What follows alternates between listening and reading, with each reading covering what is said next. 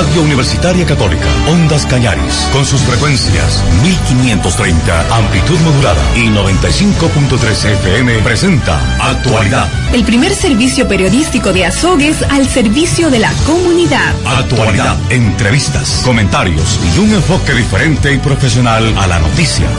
La mayor cobertura informativa de la radiodifusión de Azogues. Actualidad, primeros, en información. Bien, a la hora 12.03, ¿cómo están ustedes? Qué gusto, saludos a cada uno de ustedes, gentiles amigos en la zona sur del país. Día lunes, arranque, inicio de semana, semana informativa, 18 de octubre del 2021. Aquí empezamos con todas las informaciones en el ámbito internacional y seguidamente nacionales y locales, provinciales y regionales.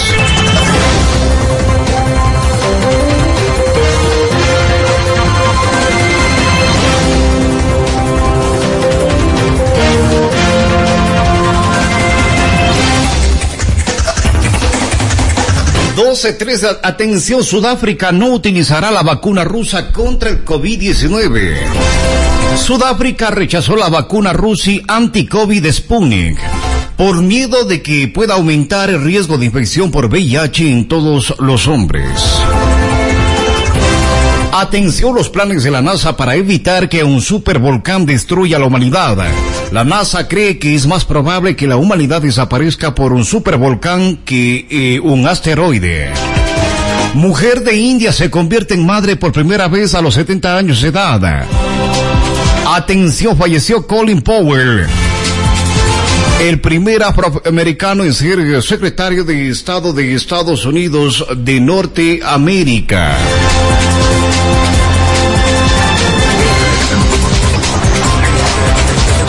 Atención, en Francia se juzga a presuntos responsables de importación de cocaína desde América Latina.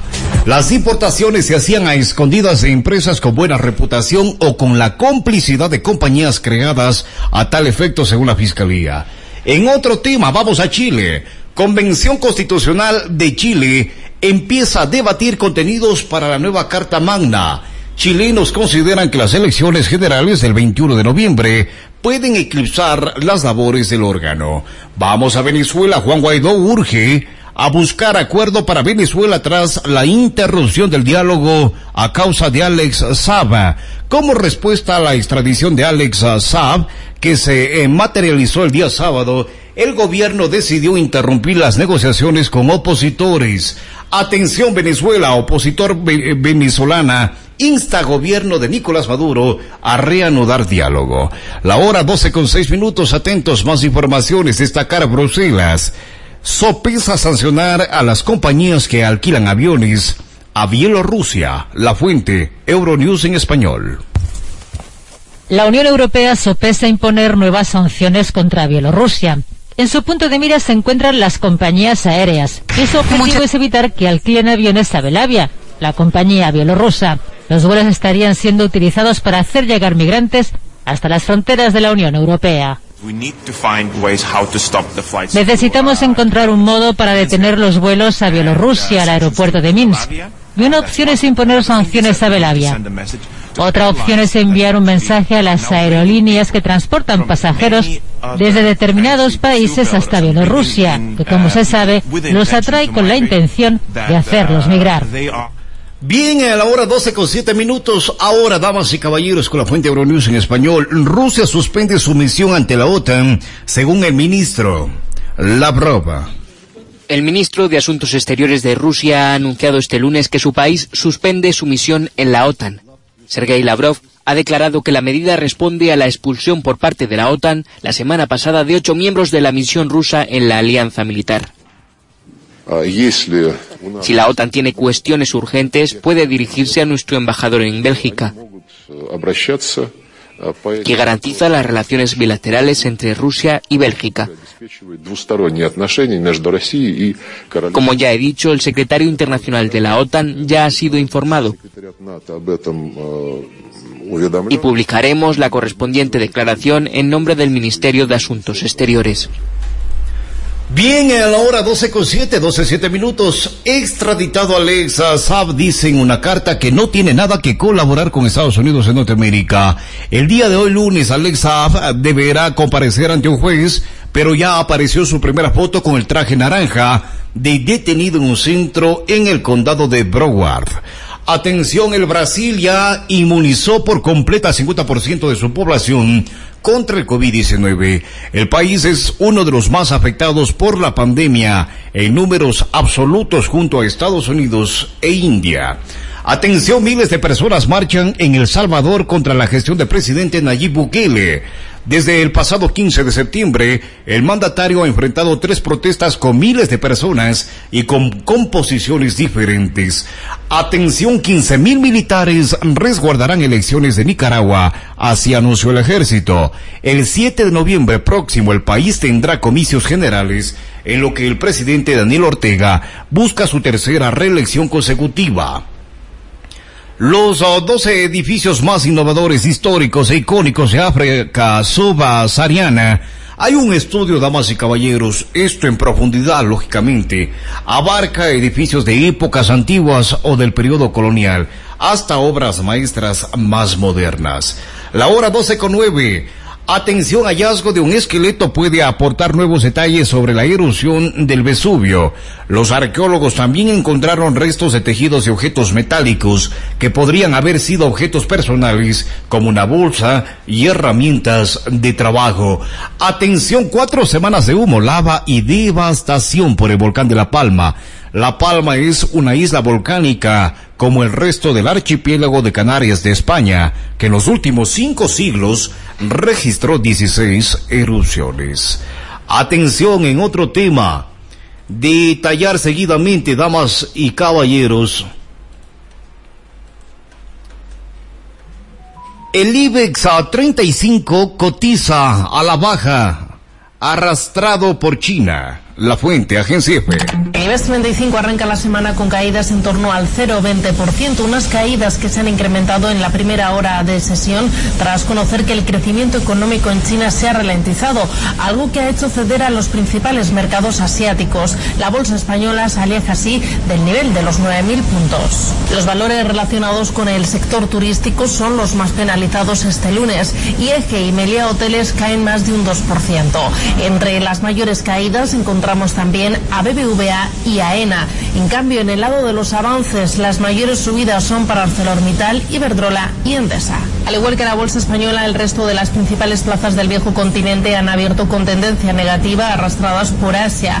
Y en Estados Unidos, los futuros de Wall Street, de la principal bolsa del mundo, apuntan al rojo en una jornada en la que se conocerán varios datos macroeconómicos, como la producción industrial y manufacturera del mes de septiembre. En las materias primas, el precio del petróleo continúa al alza. El barril de Brent de referencia en Europa ha superado los 85 dólares y el Texas de referencia en Estados Unidos los 82. En el mercado de deuda, la rentabilidad del bono español a 10 años se sitúa en el 0,49%, con la prima de riesgo en los 64 puntos básicos. Bien, eh, 12, 12, 12, 12, 12, 12, 12, 12 minutos, 12 con 12 minutos, damas y caballeros, informaciones internacionales. Atención de destacar seguidamente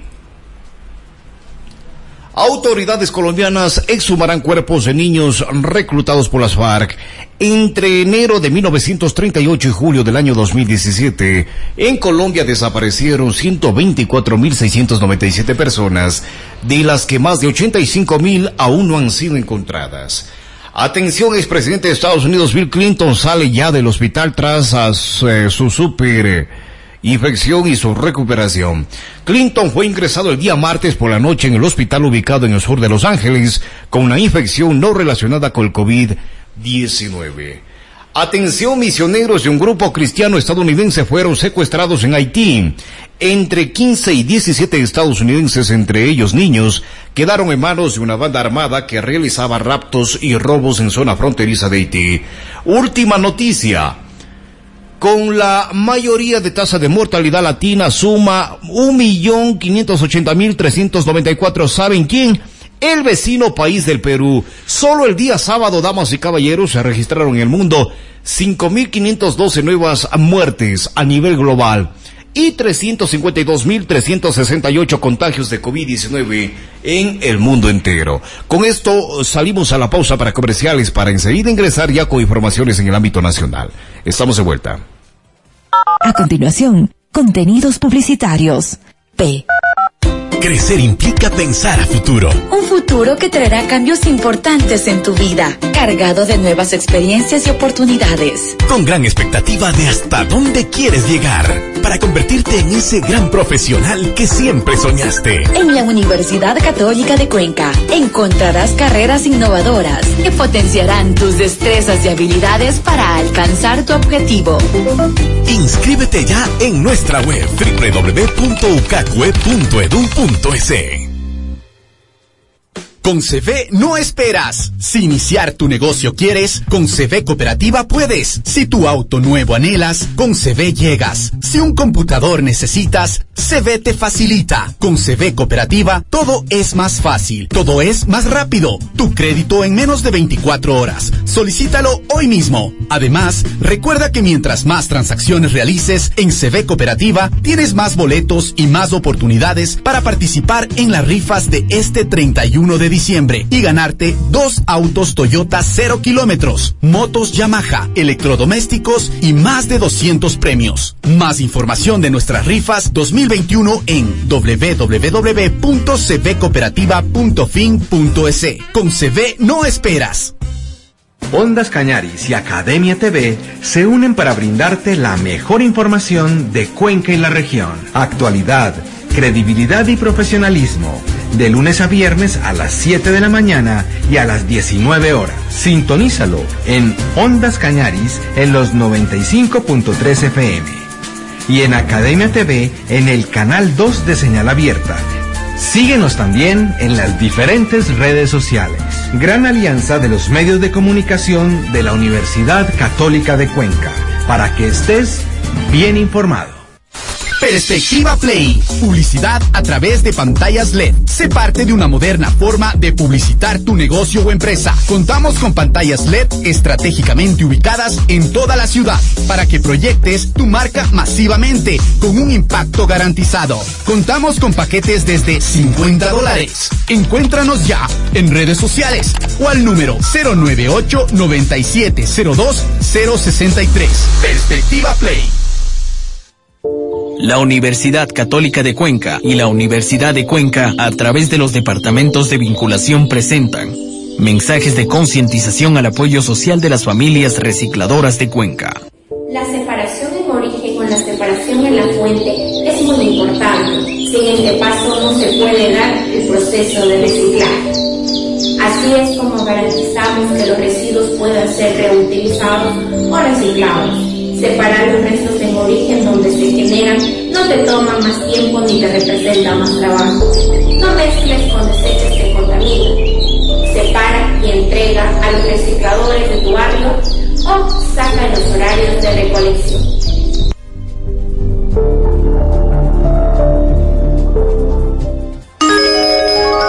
Fin de la pauta comercial. El Ecuador en minutos con las noticias nacionales. La hora 12, 17 minutos. Atentos sectores sociales inician protestas con cierre de vías en cuatro provincias del país. Desde las 05 horas de este día lunes 18 de octubre del 2021, iniciaron las protestas de los sectores productivos del país. Atención, vacunar a dos millones de niños hasta diciembre. Aspira el Ministerio de Salud Pública. La vacunación de niños entre 6 y 11 años arrancó en el país el día de hoy, lunes 18 de octubre del 2021. Atención, bus interprovincial cae al abismo y causa la muerte de 11 personas el día de hoy, lunes. Qué pena. Atención, Banco Pichincha define nueve compensaciones por falla en sus servicios. Entre el 10 y el 16 de octubre del 2021, los clientes y usuarios del Banco Pichincha tuvieron varios inconvenientes para cumplir con transacciones que en ciertos casos terminaron con cobros indebidos.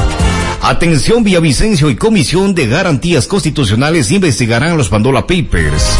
La investigación de los papeles de Pandora es la piedra angular de una trama de conspiración de denuncia eh, que denuncia, disculpas, el presidente eh, Guillermo Lazo Mendoza.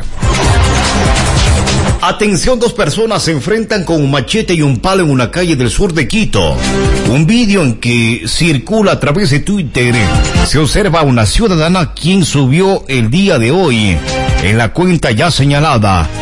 Muestra el enfrentamiento de dos personas en una calle de la ciudad de Quito. Están jugando con machete nada más. Machete y palo, nada más. 12, 18 minutos, robo de accesorios de auto en Quito causa indignación. Un hombre reportó a través de su cuenta en Twitter también el robo de accesorios del auto de un familiar. Este hecho se habría ocurrido en Quito. La hora 12.19, niño murió en medio de enfrentamiento entre policía y delincuentes en el barrio del Centenario en el sur de la ciudad de Guayaquil. Delincuentes que llegaron a asaltar a los clientes de una heladería y cafetería ubicada en el barrio del Centenario protagonizaron un enfrentamiento a bala con un servidor policial que se encontraba en el mismo sitio el día domingo 17 de octubre. En medio del hecho, Sebastián, un niño de 11 años de edad que estaba con familiares en el lugar, murió por el impacto de balas ah, perdidas. El menor se encontraba en un costado de una mesa cuando quedó en medio de el fuego cruzado durante el atraco al local ubicado en la intersección de la calle Rosa Borja de Casa y Maracaibo. Jorge Aditi, jefe de policía del Distrito Sur, contó que dos sujetos llegaron en motocicleta y uno de ellos empezaron a amedrentar a los usuarios para que le den sus artículos. En ese momento, disculpa, cerca de las 16 con 30 minutos, el servidor policial intentó evitar el hecho y se inició la balacera en dicho establecimiento. El delincuente se percata de el uniforme del servidor policial y realiza varios disparos. El policía repele el ataque. Producto de esto tenemos una persona fallecida. Lamentablemente, damas y caballeros, qué pena. Un niño menor de edad es víctima también de la delincuencia. En tiempos COVID, si no nos mata el COVID, nos mata la delincuencia. Aquí en la ciudad de Azogues, damas y caballeros, este tema vamos a hablar más adelante, lógicamente apenas un avance. La ciudad, estimados amigos, es víctima de la violencia, víctima de la delincuencia. Y no hablamos precisamente de los actos de sicariato que se habían cometido en días anteriores. Hablamos ya de la delincuencia común, del avivato, de el robo, dos en moto, aquí en Azogues. Atentos. 12, 21 minutos, ya mismo hablamos esto. 12, 21 minutos, hasta tanto, estimados amigos, el país está en marchas, el país está en eh, protestas el día de hoy, aquí en este hermoso Ecuador. ¡Abajo, abajo Lazo! ¡Abajo el alta de los combustibles! ¡Viva el paro agrario! Manifestantes cierran la vía Tulcán Bolívar. Agricultores de Carchi se suman al paro nacional que se realiza el día de hoy en contra de las medidas propuestas por el gobierno central y el alza de combustibles, damas y caballeros. Atención también Comunidades y Cofán, Secoya y Quichua se dirigen a las oficinas de la Corte Constitucional en Quito para exigir la derogatoria de los decretos 95 y 151 relacionados con la minería y el extractivismo. Nosotros, en nuestros territorios, tenemos garantizada la vida y la vida para toda la humanidad. Por lo tanto, vamos a seguir defendiendo nuestros territorios, la Amazonía y todos los recursos. Así que, que vivan las nacionalidades, que vivan las mujeres. La hora 12.22, estimados amigos, día de paro, día de marcha, se han autoconvocado, digamos de esta forma los uh, agricultores, los ganaderos y otros sectores más del país el día de hoy lunes, maestros incluso y miembros de organizaciones sociales han sido convocados a una nueva movilización que se llamará eh, Jornada Nacional de Lucha Unitaria. Piden que se congele el precio del combustible. Pueblo en general, Esta jornada del 18 de octubre es importante. Primero, pedimos el congelamiento del precio de los combustibles, así como el respeto al precio oficial de nuestros productos. Este 18 vamos a integrar una jornada nacional campesina agropecuaria. Estimados compatriotas, en este momento el sector agrario está dando muestra de unidad y decirle a este gobierno que el 18 estaremos en una jornada cívica nacional exigiendo el cumplimiento a los agricultores, la baja del combustible y la falta de sensibilidad con el pueblo ecuatoriano. La falta de sensibilidad y la falta de coherencia de este gobierno nos ha llevado a tomar esta decisión, dura pero necesaria. Vamos todos a paralizar el 18. Tarifa al 100% a los cerros, se suma el paro también. Este 18 de octubre Todas las organizaciones sociales aquí presentes hemos decidido plegar esta gran jornada de unidad en respeto a la defensa de nuestros derechos, de la vida misma. ¡Viva la patria! ¡Viva el Ecuador!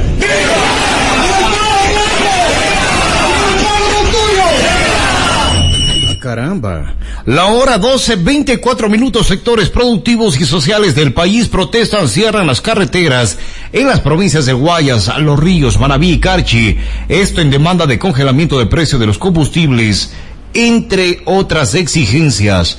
Es día de paro nacional el día de hoy. Hay imágenes que estamos observando a través de Twitter. Muchísimas gracias a los amigos también que nos están ayudando enviando información sobre el día de, eh, de lucha en las calles del país. Hay paro nacional. Damas y caballeros, todavía no hay respuesta por parte del primer mandatario ante esta convocatoria del día de hoy a marchas. Difícilmente, damas y caballeros, se podrá trabajar así en el país. Van pocos meses y el gobierno del señor doctor Guillermo Lazo Mendoza vaya con algunos, algunas marchas, algunas protestas, algunas manifestaciones en poco tiempo. A ver, la vía Puntilla San Borondón se mantiene bloqueada por la protesta de los arroceros. Reclamar un precio justo de eh, eh, sustentación y esperan tener una respuesta del presidente Guillermo Lazo Mendoza. Son algunos de los reclamos que tienen los arroceros, damas y caballeros, para el señor primer mandatario de la República, para el señor presidente de la República. Dicho anuncio que se hacía a través de redes sociales se ve plasmado el día de hoy en las calles del país, sobre todo en cuatro provincias, hoy lunes 18 de octubre. Esto por eh, precio de productos y combustibles. Así están las cosas, damas y caballeros. La hora 12 con 56, 12 56 uh, minutos. Seguimos informándoles. Atentos, atentos. En otro tema, estaremos actualizando la información de el día de paro aquí en el país, el día de marchas aquí en el país. Hasta tanto, damas y caballeros, informar a ustedes que que eh, cuidados uh, tener para con los niños antes y después de recibir la vacuna contra el COVID-19. No se recomienda darle analgésicos de venta libre antes de vacunarlo para prevenir los efectos secundarios, pero sí se pueden tomar luego de la inoculación, es decir, luego de que le ponga a su niño la vacunita. La hora 12 con 27, el día de hoy lunes 18, damas y caballeros, inicia vacunación contra el COVID-19 para población menor de 11 años aquí en el país. El Colegio Vicente Roca Fuerte en el centro de la ciudad de Guayaquil es uno de los puntos de inmunización. La hora 12.27 minutos y una de las noticias lamentables con las cuales despertamos el día de hoy los ecuatorianos, que no fue únicamente el tema de marchas y paralización del país, sino también un accidente de un bus en Chimborazo. Lamentablemente deja al menos hasta ahora 11 fallecidos. Esta es información proporcionada por el ECU 911 sistema integrado de seguridad. Pero para el efecto, vamos a actualizar la información en este momento. Lo hacemos con TV El Comercio en la página digital. Un accidente de tránsito se registró en Chimborazo luego de que el conductor de un bus eh, perdiera el control y cayera a un abismo, dejando a 11 personas fallecidos y 16 heridos hasta el momento. Atención en la provincia de Chimborazo, en el sector de Juan de Velasco, un bus de la cooperativa Transandina se precipitó unos 200 metros hacia la abismo. Al momento se contabilizan nueve fallecidos y 16 heridos. Enseguida les contamos los detalles de esta nueva tragedia vial. En medio de la penumbra de la madrugada, eran rescatadas al menos 16 personas heridas, quienes viajaban en este bus de la cooperativa Trasandina Nisco número 1, que cubría la ruta Guayaquil-Ambato. Al parecer, perdió pista, precipitándose unos 200 metros hacia el abismo a la espera de levantar todos los cadáveres. El conductor está herido también con resguardo policial. Bajé con mi hijo, bajé a ver qué es lo que ha pasado. Entonces ahí encontramos eh, heridos, muertos, una lástima. El siniestro vial sucedió en el sector de Guairapamba, parroquia Juan de Velasco, Cantón Colta, donde además se contabilizó el fallecimiento de nueve personas. Cuando bajamos, pudimos evidenciar la magnitud de la tragedia. Más que todo por, por, la, por la topografía del lugar, como ustedes mismos ven, por el lugar nos dificultó un poco, pero, pero llegamos al momento y enseguida le, le, le rescatamos a, las personas que todavía se encontraban en el interior del bus y sacamos con, con los signos vitales.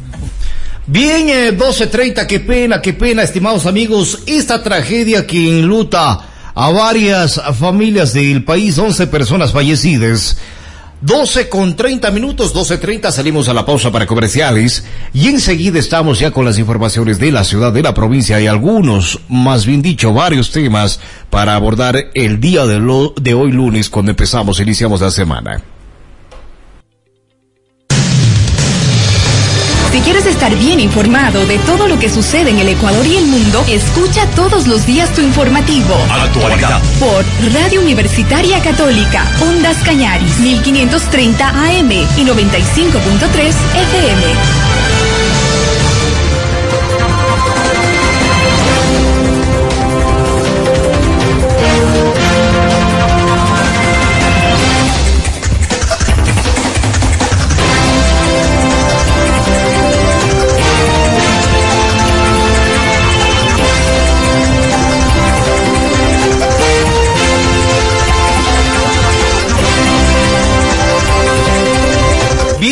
La hora 12.36, 12.36 minutos, posesión del nuevo directorio de la Casa de la Cultura, extensión de Biblián. María Cristina, primera reina de Azogues. Atención, damas y caballeros, inicio de fiestas Independencia 201 años de libertad social y económica de la ínclita ciudad franciscana. Atención, posesión del nuevo directorio de la Casa de Cultura de Biblián. Esto ya habíamos informado. Así también, CB Cooperativa inició la entrega de boletos para el sorteo del mes de diciembre. Atención, damas y caballeros, destacar en notas informativas de la ciudad y provincia. Enseguida.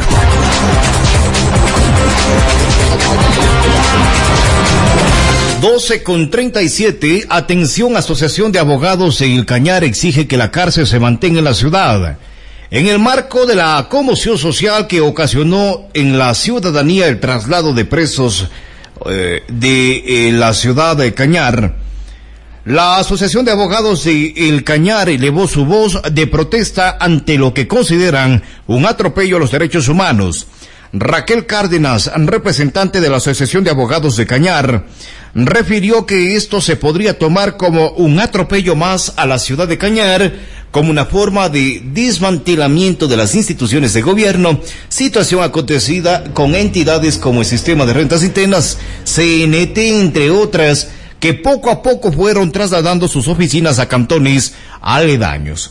Nos permitimos más, uh, no permitiremos más desmantelamiento en la ciudad de Cañar. La cárcel tiene que quedarse en la ciudad de Cañar veamos los derechos humanos de quienes están adentro, veamos el peligro que acarrean las cárceles de las grandes ciudades del país, no permitimos que trasladen a nuestros coterráneos hasta estos lugares que representan un peligro inminente.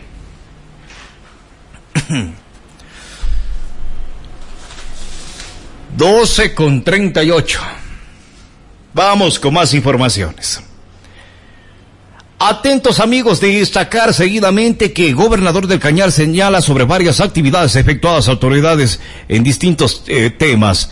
Eh, Patricio San Martín, adelante con usted. Wilfrido Rivera, gobernador del Cañar, en rueda de prensa, informó sobre las actividades desarrolladas a lo largo de estos días, destacándose el tema relacionado al control de precios para frenar la especulación que suele presentarse en esas fechas de fiestas. Vamos a intensificar los operativos de control en tiendas, supermercados, en mercados, porque vamos a, a trabajar en el control de precios. Vamos a detener la especulación. Ayer a las 18 horas nos reunimos con, con los comisarios, con el intendente, porque a partir de esta semana, insisto, intensificaremos controles que ya los hemos realizado, pero van a tener especial atención en las 26 parroquias, en los 7 cantones, porque tenemos que hacer que se respete el precio justo. Tenemos precios de sustentación en arroz, en, en, en diferentes productos, azúcar, en los productos de higiene personal, de pañales, y en ese sentido vamos a trabajar de fondo en el control de precios. En lo relacionado al tema de movilizaciones en otras provincias, el gobernador señala lo que sucede en el Cañar. Bueno, justamente ahora, en, muy temprano, yo conversé con los jefes políticos, estamos en, en, permanentes conversaciones, no ha habido ninguna novedad en la provincia del Cañar por el momento, estamos atentos con la Policía Nacional para que, digamos, atender cualquier situación que se pueda dar. Como hemos dicho, nosotros respetamos el derecho a que las personas piensen diferente, pero no vamos a permitir que se paralicen vías, no vamos a permitir que los que quieren trabajar, que los que quieren eh, desarrollar su actividad laboral de manera normal, lo puedan hacer sin interferencia de quienes obviamente con, con sus razones están en las calles protestando. En lo que tiene que ver al traslado de privados de la libertad del Centro de Rehabilitación del Cantón Cañar, el gobernador indica que es un tema que lo estarán tratando en estos días. Este momento acabo de conversar con el coronel Garzón y recibirá al señor alcalde de, de Cañar el día miércoles a las 8 y 30 una reunión entre el director nacional del SNAI y el alcalde de Cañar para, para conversar de este tema. Lo que sí decir, como ya lo hemos dicho, la, la edificación en donde funciona el centro de rehabilitación del Cantón Cañar es una edificación de más de 100 años o de cerca de 100 años de construcción. Los derechos humanos de las personas privadas de la libertad que se encuentran internas en este centro está en riesgo porque su integridad personal se encuentra en riesgo. La seguridad de las áreas circundantes también se encuentra en peligro porque se, estamos expuestos a una fuga masiva. No digo que se le vaya a dar, ojo, estamos expuestos a ello. Una cárcel que está a media cuadra de una institución, en, el, en la mitad de la cuadra, de una institución educativa, de la alcaldía, de la iglesia, del Parque Central. Es decir, las motivaciones para el traslado, más allá de cualquier otra situación que se pudo hablar, fueron básicamente la seguridad integral e integridad de los señores privados de la libertad. El tema nosotros respetamos, valoramos mucho, entendemos la situación de las familias, debe, debe ser conflictivo, debe ser preocupante, pero insisto, ¿qué pasa si se cae la, la edificación y pasa una tragedia ahí? La culpa sería del gobierno nacional. Entonces nosotros, lamentablemente, en este punto debemos tomar decisiones que garanticen la vida la integridad de quienes están internos en un edificio vetusto, una bomba de tiempo que lamentablemente puede explotar en cualquier momento y nosotros en ese sentido debemos proteger la vida y la integridad personal de quienes se encuentran ahí. Entiendo que hay algunas acciones legales que se han presentado tanto por eh, el alcalde y por abogados en libre ejercicio profesional. Nosotros estamos en permanente seguimiento. Conversábamos de que el terreno había sido adquirido en la comunidad de Correuco, a dos kilómetros del centro de Cañar. Pero claro, esperamos a que se dé el traslado, a que suceda esto para activarnos nuevamente. Y mientras tanto, yo conversé con el alcalde y eh, eh, enfocar el problema de una manera directa. El tema del SNAI es una institución autónoma que maneja información clasificada mucho más en situación de emergencia. Yo no tuve conocimiento del traslado que se dio aquel día y obviamente no conozco cuáles sean los siguientes pasos a seguir. Yo más bien espero que la reunión que van a mantener el alcalde con el director del SNAI, en la cual estaré presente el día miércoles, eh, saque resultados positivos. Informativo Actualidad, reportó Patricio San Martín. La hora 12.43 minutos, más allá del control de precios, señor gobernador, que es importante. Está algo más importante todavía, que es el tema de la inseguridad en la ciudad. La hora 12.43 TV Cooperativa inició la entrega de boletos para el sorteo de diciembre.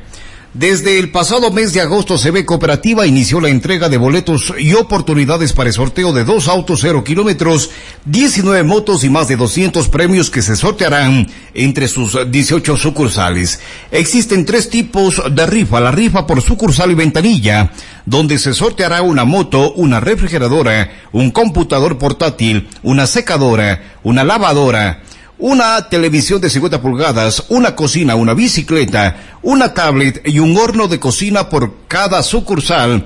Y para este sorteo participarán solamente con el número de cuenta de acuerdo a la sucursal donde abrieron su cuenta.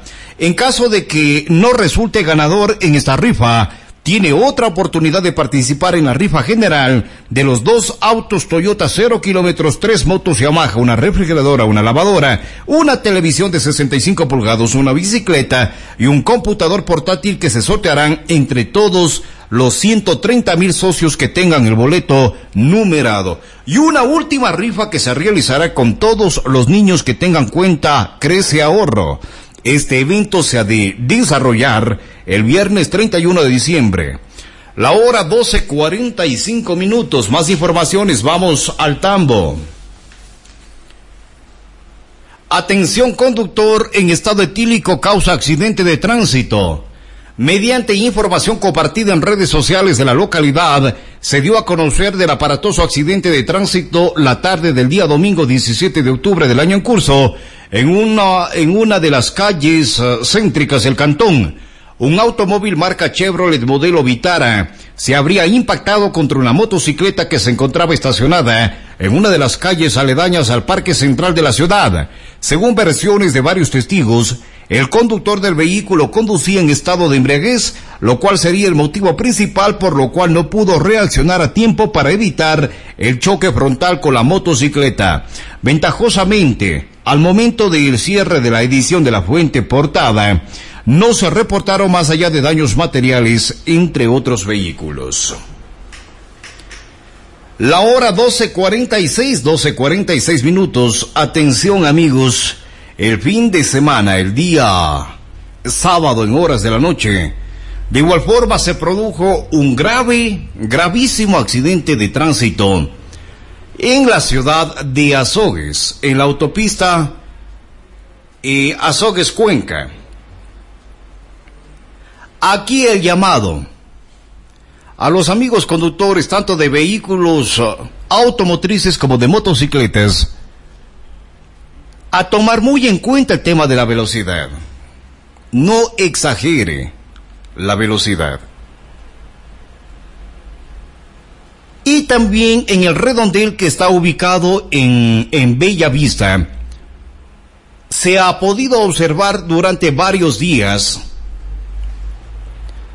los oh, señores conductores, tanto de automóviles como de motocicletas, para no avanzar hasta el, hasta el siguiente intercambiador de tránsito, hasta el siguiente redondel, lo que hacen es dar retro y hablamos no menos de 500 ah, metros en retro en plena autopista, lo cual puede producir un grave accidente de tránsito. Mucho cuidado amigos conductores, aquí el pedido ya no es ni siquiera a la Policía Nacional. Aquí el pedido directamente es a los señores conductores, a los amigos moradores de la zona, de estos sectores, de Bellavista, de Virgen Pamba, quienes utilizan esta parte, esta vía. Yo sé que tal vez son eh, cinco minutos o, siete minutos más hasta avanzar a próximo redondel.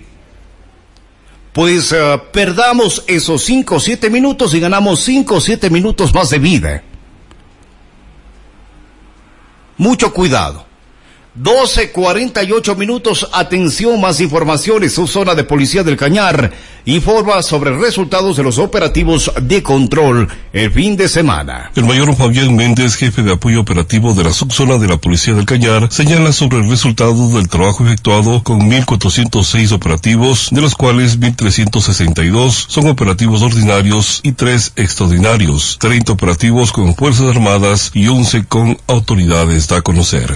Dentro de los auxilios tenemos 535 auxilios atendidos. Estos son dos por boletas de apremio y dos por boletas de auxilio. Siete violencias intrafamiliares, 10 escándalos, 75 retiros de libadores, 4 levantamientos de cadáveres. Dentro de esta semana de productividad policial tenemos 33 detenidos, los cuales son 5 detenidos por orden de autoridad competente, 6 detenidos por delitos, 5 por violencia intrafamiliar, 14 por contravenciones y 13 por delitos del cuadro de mano integral. Tenemos también dos armas de fuego aprendidas, 3 armas blancas, 15 motocicletas retenidas, 2 motocicletas recuperadas, 25 vehículos retenidos y las novedades de importancia que tenemos sucedido dentro de esta semana son la aprehensión de dos ciudadanos por porte y tenencia de arma de fuego en la troncal, una aprehensión de un ciudadano por tentativa de femicidio también sucedida en la troncal y la aprehensión de dos ciudadanos por robo a personas con arma de fuego sucedido el día sábado aquí en la ciudad de Azores. El mayor Méndez en lo relacionado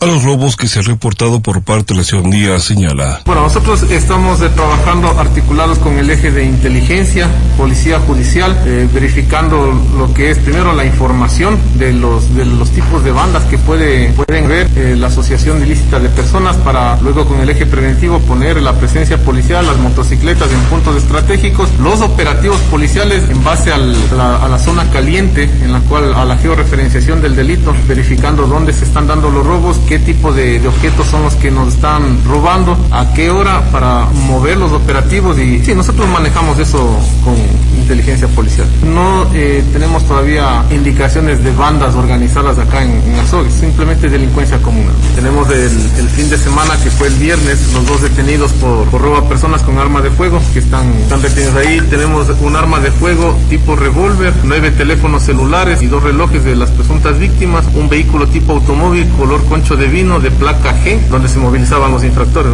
Dos personas aprendidas, seis cartuchos 38 milímetros sin percutir, un arma blanca, navaja y un envase de color negro de gas pimienta. Bueno, en lo que respecta al pedido de lo que es de, de Biblian, hemos eh, aumentado el patrullaje policial, hemos aumentado lo que son eh, el patrullaje en motocicletas, hemos provisto de, mayor vehículo, el oficial del circuito está pendiente todo el tiempo también y hemos focalizado los operativos en ese, en ese sector, los operativos CAMEX con los militares, los operativos antidelincuenciales con, que hace el personal policial y los registros rutinarios que hacen el personal policial sobre el patrullaje. También la presencia policial que se da en los, en los puntos estratégicos. Informativo Actualidad, reportó Patricio San Martín. 12.51 minutos atentos, damas y caballeros. Un pedido que se hace por parte de los moradores de la calle José Peralta, Barrio La Esperanza, el sector El Nuevo Mercado.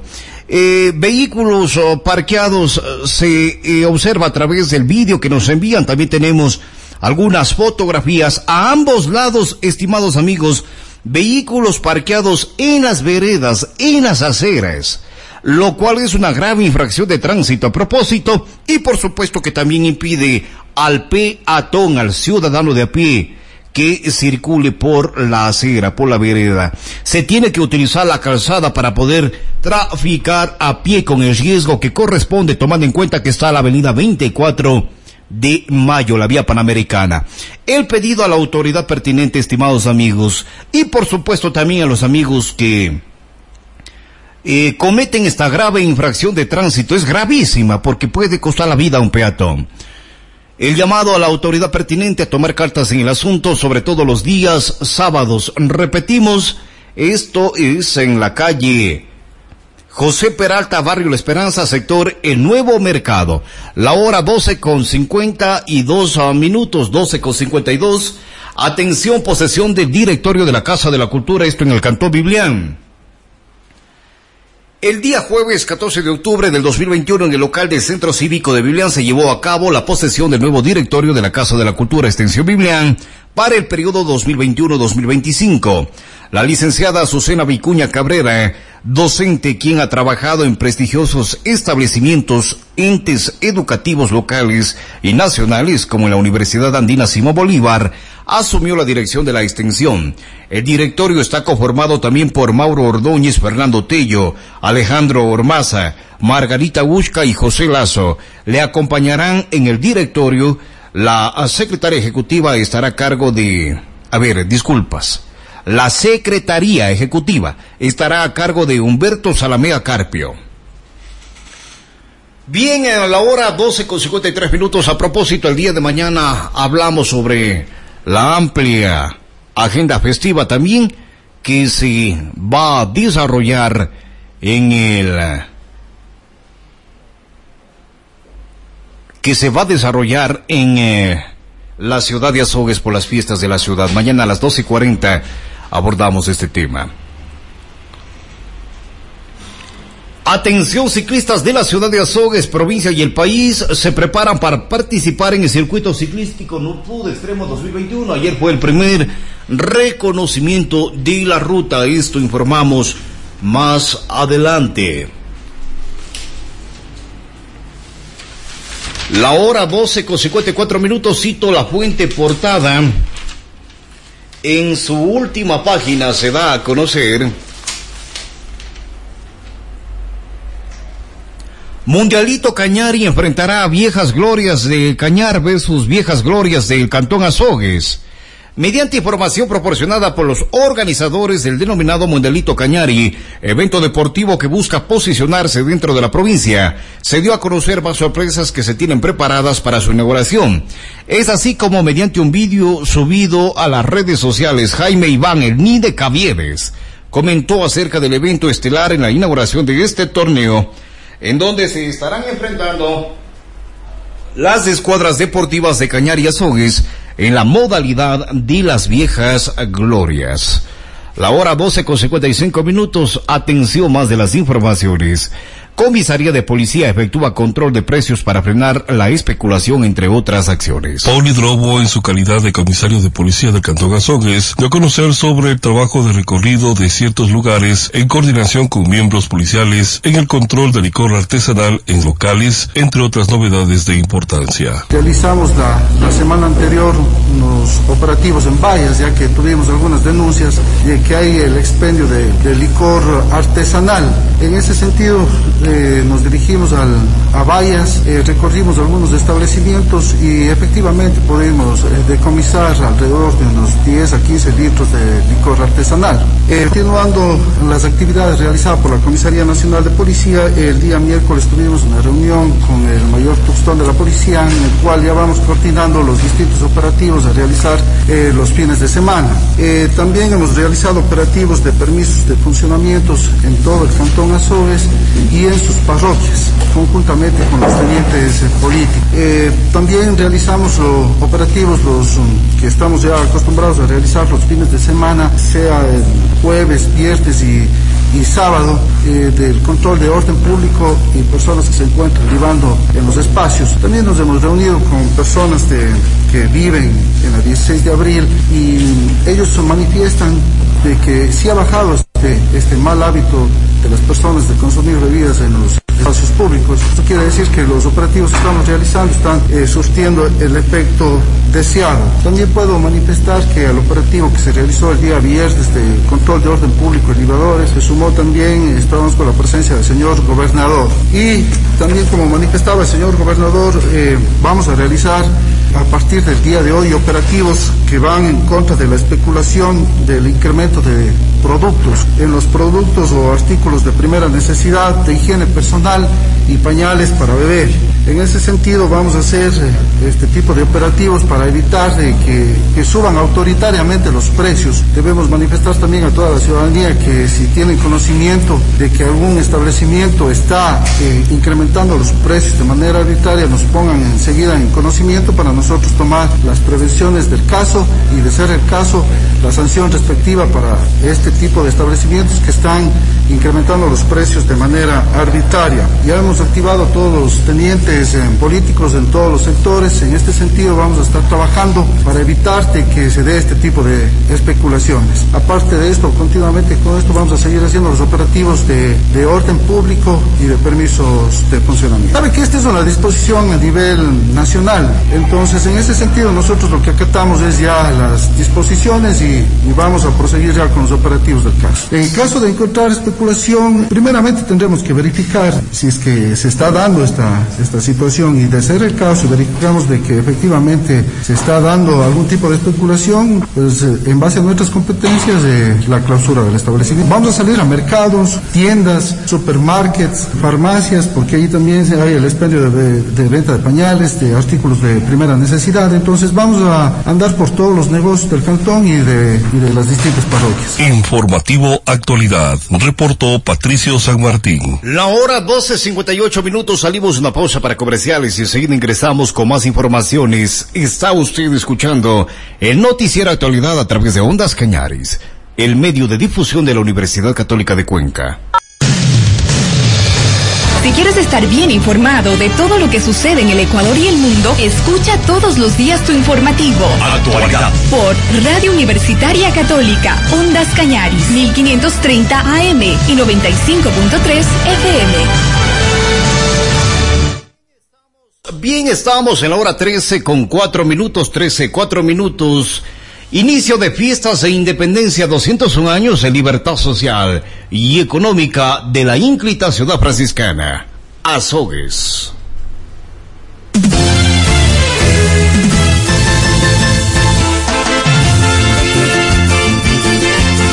María Cristina Chávez Romero es la nueva reina de Azogues para el periodo 2021-2022.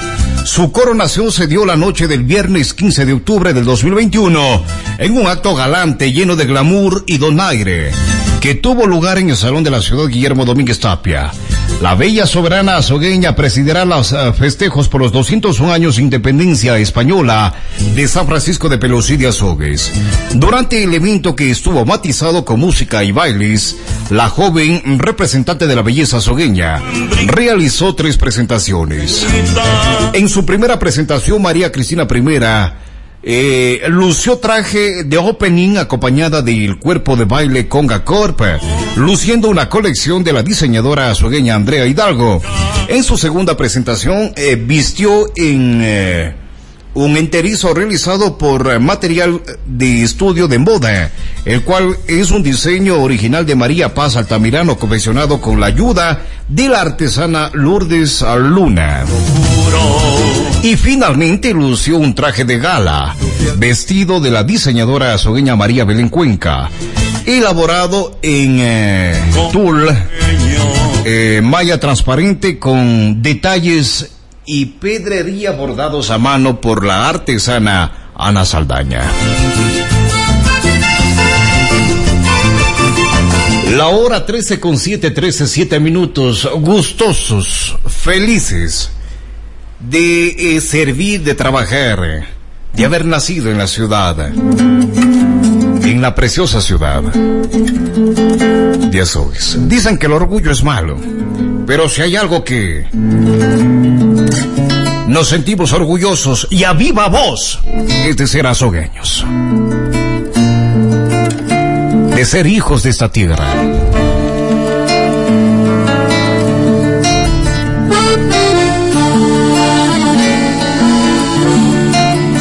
Con la firme decisión, el Cabildo Azogueño preparó el inicio de la programación festiva en honor a los próceres de noviembre. A través de medios informativos se destaca la programación por los 201 años de la independencia, eventos que oficialmente iniciaron con la proclamación de la nueva reina de la ciudad capital, María Cristina Chávez Romero, que fue impuesta eh, con la corona de reina por la antecesora Carolina Vicuña. Hay varios eventos el día domingo. A ver, el día sábado fue ya el pregón de fiestas de la ciudad. Gentiles amigos. De aquí estamos atentos a días a posteriores. Hay algunos eventos. Hay mensajes de texto, lógicamente, que consultan sobre el evento, sobre las resoluciones del COE. No hay nada todavía, no ha dicho absolutamente nada. Seguramente los eventos se darán. Y si es que se dan, lógicamente, que se haga con los protocolos de bioseguridad respectivos, lo más. Y luego de aquello hay quien dirá el tema de, no, pues, eh, eventos festivos en plena pandemia. Nos imaginamos, no nos adelantamos, pero seguramente el COE analizará algunos eventos festivos sobre el tema del aforo. El tema del aforo y el control como tal de los protocolos de bioseguridad. Por lo demás, estimados amigos, al menos en algo para que alivie las necesidades eh, de las familias azogueñas, sobre todo los comerciantes de la ciudad de Azogues. Hay quienes dicen, sobre todo expertos económicos, que este tipo de festividades que se dan en, en esta administración y en la administración anterior del doctor Saquicela no ayuda o no apoya una reactivación económica, que el concepto de reactivación económica, dicen ellos, es otro. Pero bueno, al menos alivia, estimados amigos, en algo estos uh, malos días que venimos pasando la sociedad global. Este es un comentario que lo hacemos de forma sana ni a favor ni en contra de nadie. Bendito Dios, no le debemos nada a nadie ni nada, ni nadie me debe nada a mí. Entonces, con plena libertad, hacemos este comentario. La hora 13 con 10 que viva Soes en los 201 años de independencia.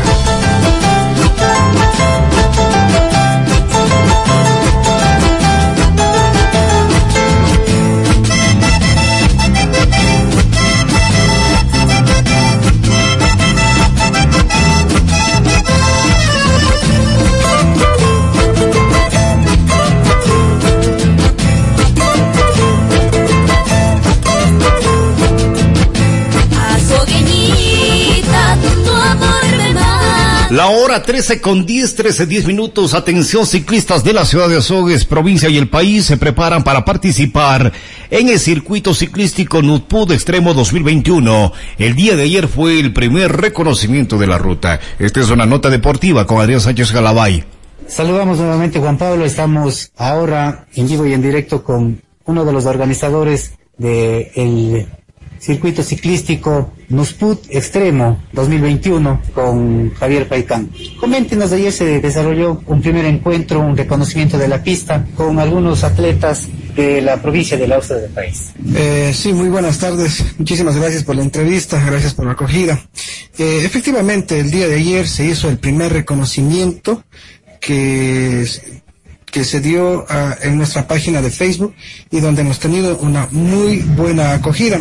Prácticamente ayer había más de unos 100 ciclistas que nos acompañaron del Austria ecuatoriano, de aquí de nuestra provincia también. Eh, ciclistas interesados en participar en esta, en esta ruta, tanto la de 25 como la de 45 kilómetros, en donde eh, tuvimos unos muy buenos comentarios por parte de los participantes y que están gustosos ya en, inscribirse en nuestra carrera que se llevará a cabo el día domingo 7 de noviembre a partir de las 8 de la mañana. En cuanto a las categorías y a los incentivos económicos. Eh, tenemos eh, en, la, en, la, en, la, ruta de, de 25 kilómetros, tenemos cuatro categorías, una novatos, novatas abiertas, ejecutivos y máster D, que desde los, eh, es desde los 60 años en adelante. Eh, también tenemos en las rutas de los 45 kilómetros, que tenemos élites varones, Open Damas, Máster A, Máster B, Máster C y la juvenil. De ellos eh, hemos preparado también incentivos económicos para cada uno de ellos. Va a premiarse el primero, segundo y tercer lugar económicamente. Cuarto y quinto serán premios sorpresas.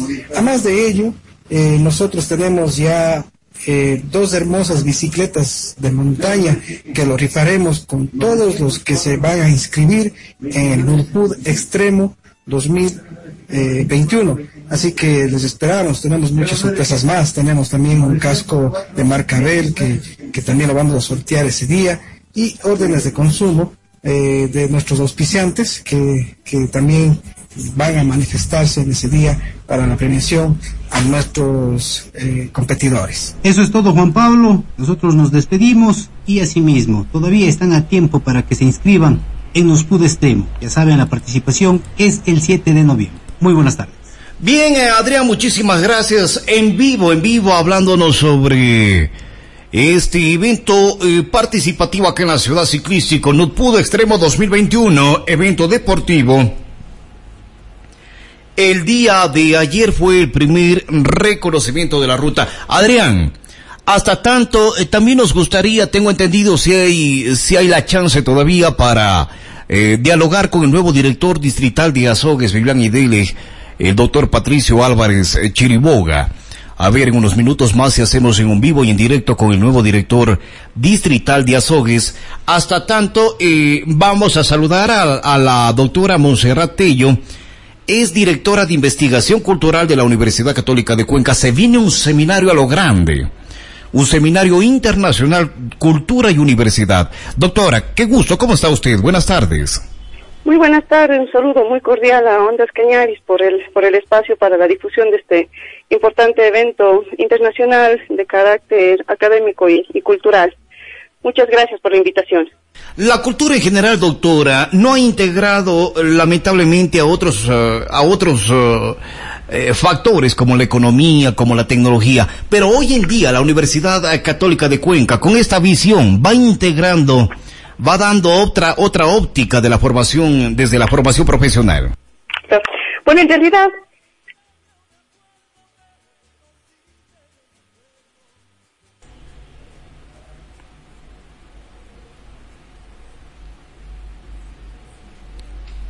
La hora 13, 14 minutos. Tenemos un problema en la conexión, ¿no?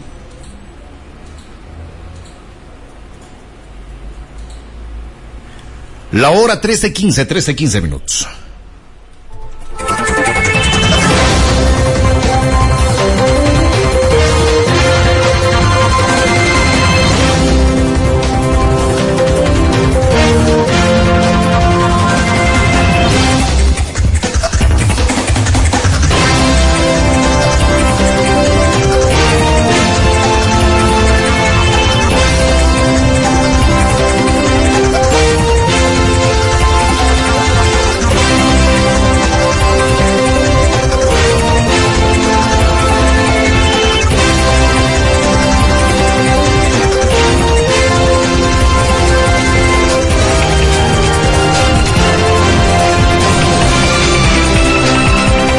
13, 15 minutos, doctora. Y una vez más, uh, saludando a usted, la doctora Monserrat Tello, estimados amigos, ustedes ya hablaron, eh, ya escucharon, disculpas, sobre este preámbulo que habíamos hecho sobre el Seminario Internacional Cultura y Universidad. Para el desarrollo del mismo, la doctora eh, Monserrat Tello. Adelante, doctora. Muchas gracias. Eh, como le decía en minutitos anteriores, el problema eh, más que la cultura y le decía como buena defensora de la cultura que soy, eh, no, no es el problema de la cultura en sí, sino en realidad muchos de, los, de las otras áreas del conocimiento no le han dado el, el valor y el reconocimiento que la cultura tiene como un eje catalizador eh, de la innovación y sobre todo de la creatividad. Creo que cualquier área del conocimiento, la industria, la economía, la salud, la educación, la democracia, el derecho, la innovación, eh, la tecnología, las áreas de educación. En realidad todas las áreas tienen una, eh, pueden tener un complejo, de, digamos, un concepto de innovación y sobre todo de creatividad. Y sobre esto todo. puede ser catalizado, puede ser acelerado por algunos aspectos de la cultura y de, de la cultura y las y las artes. Y en ese sentido, por eso el seminario que, que plantea la Universidad Católica de Cuenco eh, establece este derrotero, ¿no? El poder eh, entender la cultura como el cuarto, desarrollo, el cuarto eje de desarrollo sostenible de la sociedad a través de las diferentes áreas del, del conocimiento. ¿Hablamos de cultura académica, doctora? Eh, en realidad, creo que la cultura académica tiene que ver con, digamos, como, como de, de, las formas y las políticas, cómo se comportan las universidades al interior de la cultura. Eso sería como una cultura académica. Pero hablar de cultura en sí dentro de la academia es, otro, yeah. es otra cosa, es otro yeah. ámbito.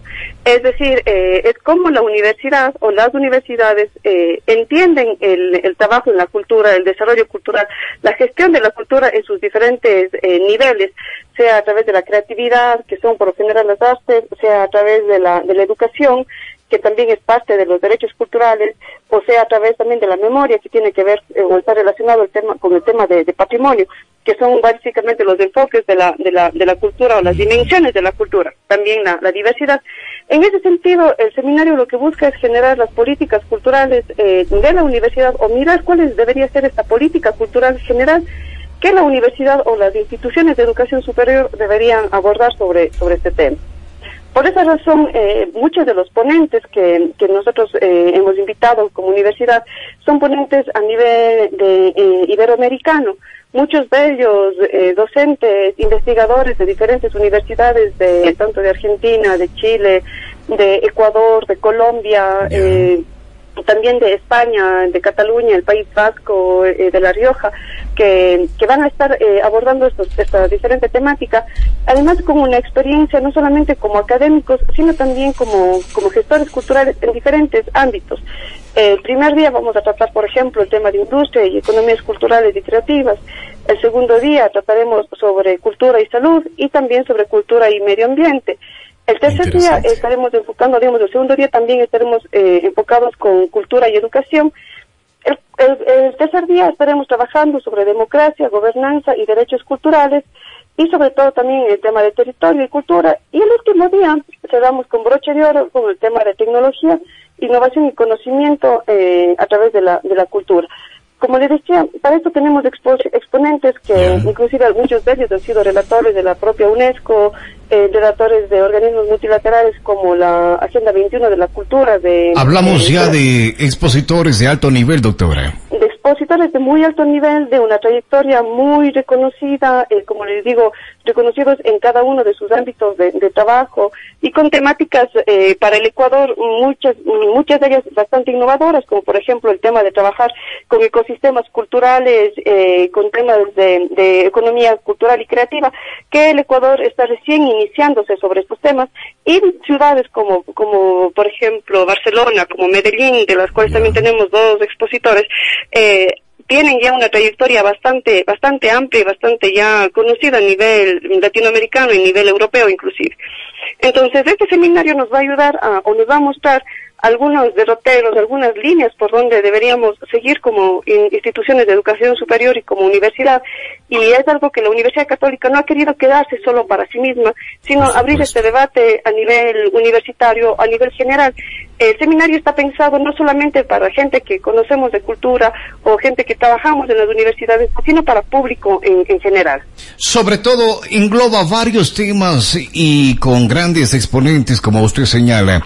14 expositores de Iberoamérica, doctora, presentes, cuatro días de seminario. Ahora, la temática ha sido ya señalada, pero uh, la forma como se va a desarrollar este seminario internacional, ¿cuál será? Serán todos los días a partir de mañana, 19 de octubre, hasta el día viernes 22, eh, en un horario de 10 de la mañana a 12 y cuarto de la, de la mañana. Será a través de las plataformas Zoom de la Universidad Católica de Cuenca, a través de educación continua.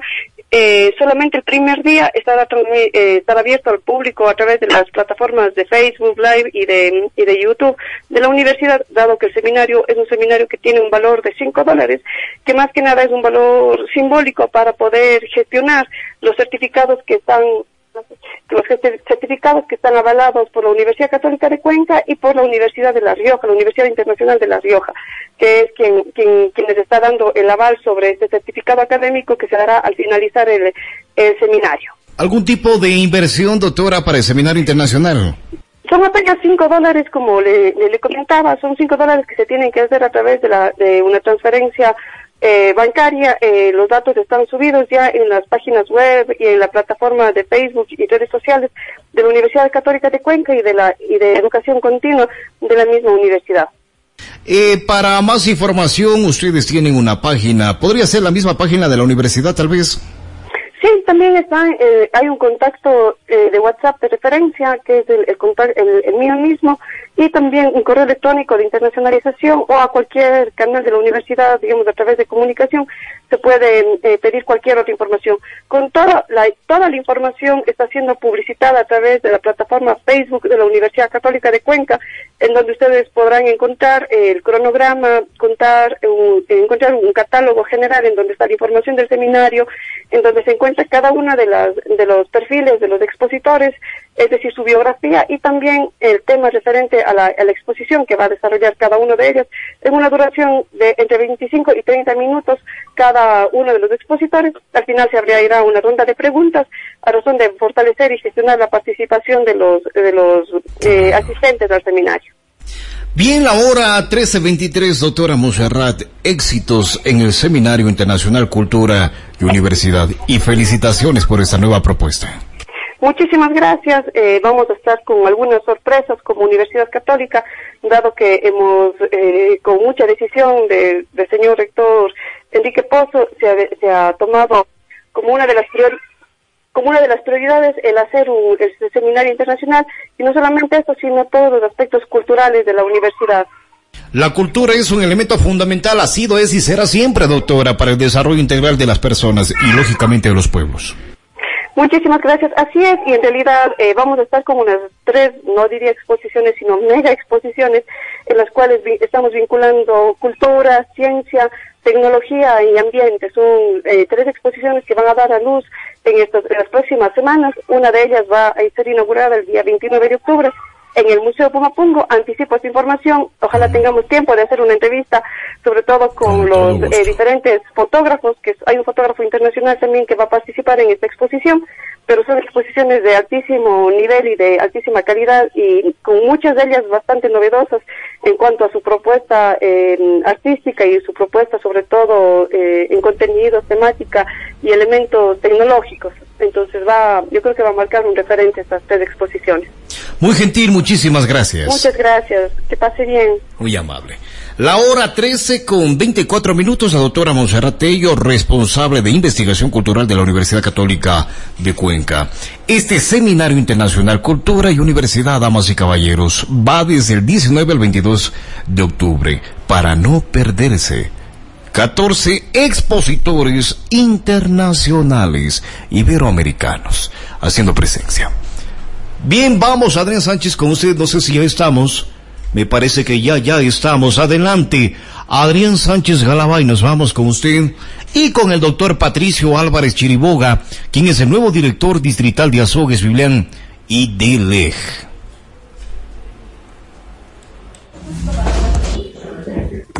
Saludos cordiales, estimado Juan Pablo, un saludo cordial a la amable audiencia. Estamos en vivo y en directo con el nuevo director distrital de Salud de Azogues, Biblián y Dele, Patricio Álvarez Chiriboga. Con él vamos a mantener un diálogo. Síganos, doctor. Muy buenos días. Eh, mi nombre es eh, Milton Patricio Álvarez Chiriboga, soy médico, doctor en medicina y cirugía, soy magíster en salud pública y tengo una especialidad en diabetes y obesidad tengo una experiencia, pues, bastante, bastantes años. Vengo laborando actualmente en el Centro de Salud de Azogues como médico tratante de 22 años de experiencia. Tengo la suerte de haber sido nominado para el cargo de director distrital en funciones desde hoy. Doctor, ¿cómo se da precisamente su designación a este cargo? que el día de hoy ostenta? Eh, fui, nominado, fui nominado por a través de una de un llamado del MSP, del Ministerio de Salud Pública, para eh, eh, que postule para asignar cargos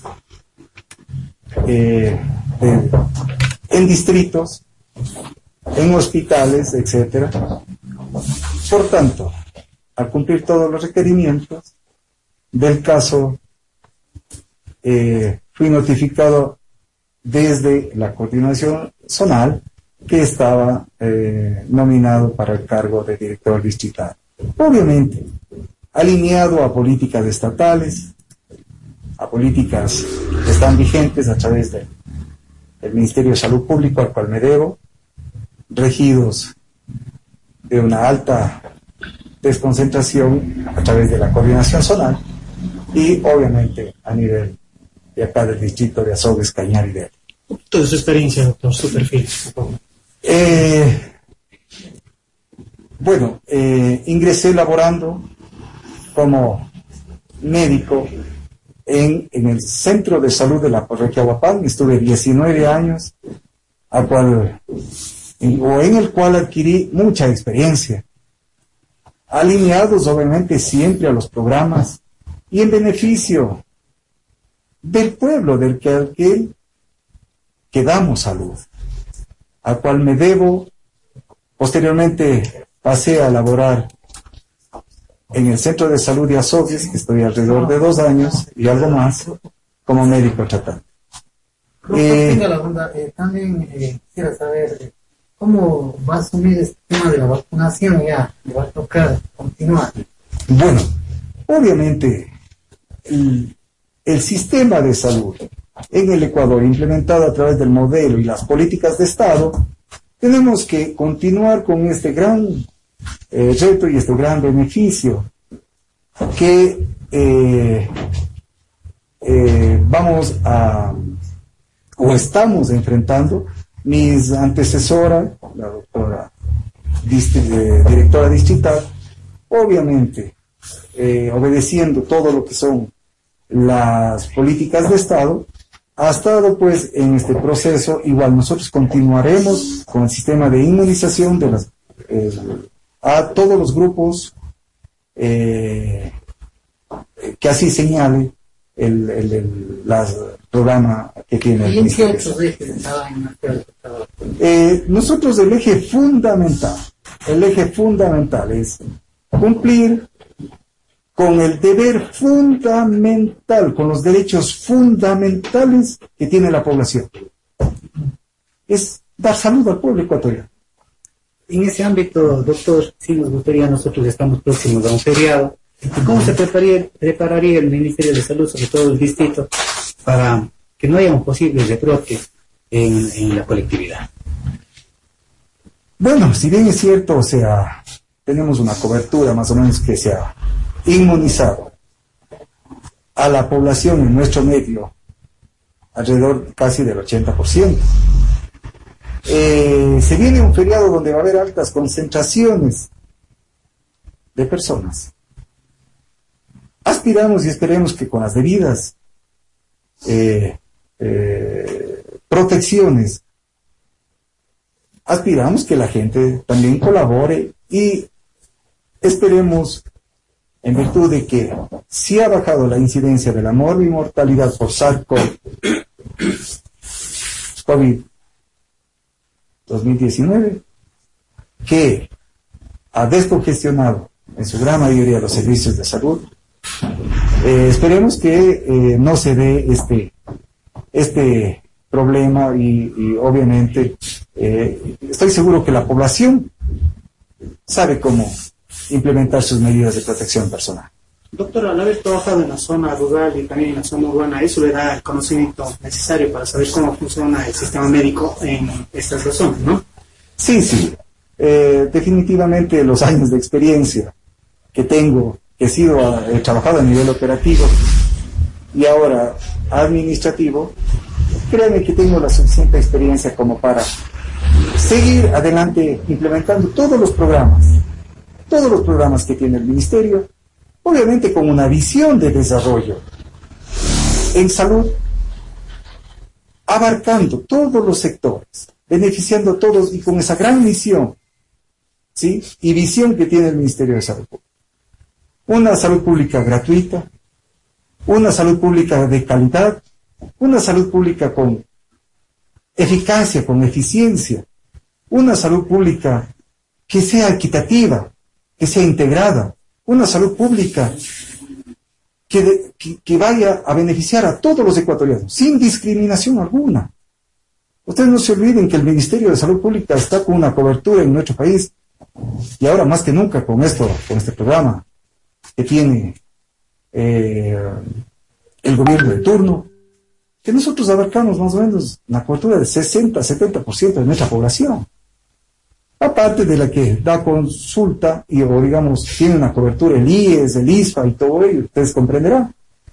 Y más que todo, he aceptado este reto gracias a la confianza depositada en los actos directivos del Ministerio de la Coordinación Zonal y también como profesional en salud pública. Yo hace muchos años tengo el honor y la dicha de haberme formado en el Instituto de Salud Pública de la Pontificia Universidad Católica del Ecuador y por tanto me debo a mi pueblo, a quien, que me apoyó y a mi pueblo, a quien que yo quiero en realidad que esté acorde a las necesidades y nosotros acoplarnos a sus necesidades, a las demandas de nuestro pueblo. Ese es mi mayor objetivo. Doctor, eh, una ardua agenda que se llevará durante esta semana ya que se irá presentando en cada una de las instituciones y, e ir conociendo eh, tratos y, vínculos que se tienen con las instituciones, convenios que se tienen con ciertas instituciones, con planes de vacunación, así como planes de control de, bioseguridad y sanitarias que tienen con cada uno de ellos. Así es. Yo siempre he manejado de que esta parte de participación comunitaria, de esta parte de un gran campo que se llama coordinación con... Bien, hasta aquí estamos. Muchísimas gracias, queridos amigos. El día de hoy habrá que estar atentos a las resoluciones del COE emite el día de hoy. Hasta tanto, ya para finalizar, el día de hoy el COE Nacional hará un nuevo anuncio sobre espectáculos públicos.